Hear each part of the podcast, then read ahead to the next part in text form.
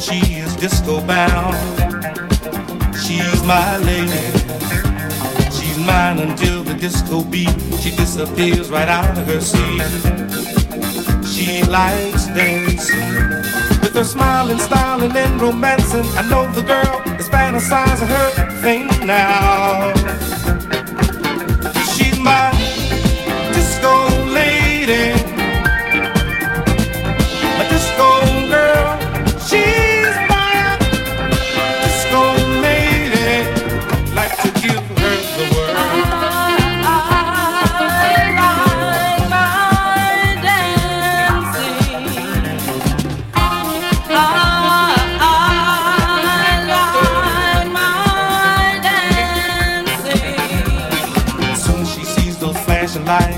begins to come to life.